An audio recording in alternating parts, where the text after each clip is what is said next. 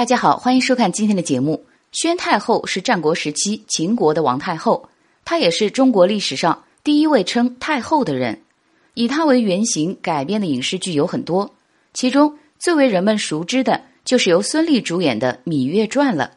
剧中的芈月在年少时与一起长大、青梅竹马的黄歇情投意合，最后却因为种种原因没能在一起。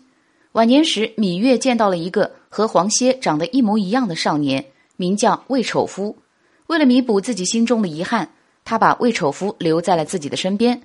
其实，黄歇和魏丑夫这两个人在历史上都是有真人的。黄歇的原型就是战国时期楚国的春申君，著名的战国四公子之一。而魏丑夫，根据《战国策》上的记载，他的确是秦宣太后晚年时的男宠。只是与春申君没有任何关系。相传宣太后十分宠爱魏丑夫，甚至在临终前立下遗诏，想要他给自己陪葬。魏丑夫知道后却不愿意，他年纪轻轻，并不想就这样死去。为此，他找到当时秦国的权臣雍瑞，请他出面去劝说太后。雍瑞问宣太后：“您认为人死之后还能知觉人世间的事吗？”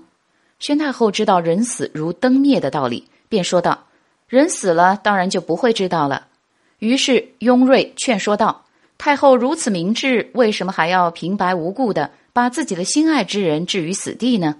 假如人死之后还什么都知道的话，先王肯定早就对您恨之入骨了。太后赎罪还来不及，哪里还能与魏丑夫有私情呢？”宣太后听完，觉得雍瑞说的很有道理。于是便放弃了让魏丑夫殉葬的念头。